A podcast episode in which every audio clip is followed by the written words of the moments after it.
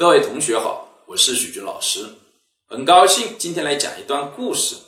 这段故事对于企业如何建立相对公平的机制有很大的启发作用。这个故事是这样：七个人住在同一个屋子里，同喝一锅粥，但是呢不够喝，因此如何相对公平的来分配这一锅粥就成了一个问题。最开始的时候，大家呢抓阄排序，一周七天，一人分一天。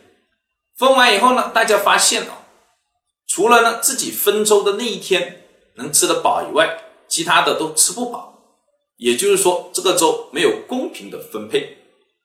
后来又想了一个方法，大家推举了一位大家都认为人品很好、道德高尚的人来分粥，可是也出现了问题。因为他有了分粥的权利，其他的六个人就纷纷的巴结他、讨好他，就出现了腐败的现象。分粥的事呢，又干不下去了。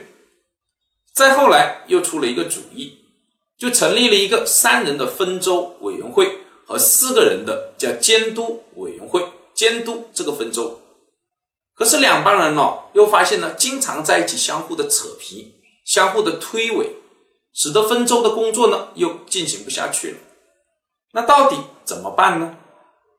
最后呢，他们就设计出了这样一种制度，一样，每天一个人来分粥，分到七个碗里，但是呢，分粥的这个人是最后才能选择的，其他的六个人先选。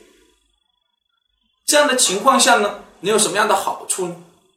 那么分粥的人就要考虑了。我是最后一个人选的，因此呢，只要分得多的，哎，那可能前面的就选掉了，所以他会尽可能的把七碗粥都分得非常的平均，以保证自己在最后选的时候不会呢，这个粥会是少的，这就是一种呢分配机制的建立。之前呢，我们讲过管理中的人性，在管理中是假设人性本恶的，假设这个人是一个坏人。然后通过各种各样机制的建立，让这个坏人想做坏事也很难，再来培养和发展呢好的人，这就是我们讲的管理中的一些哲学。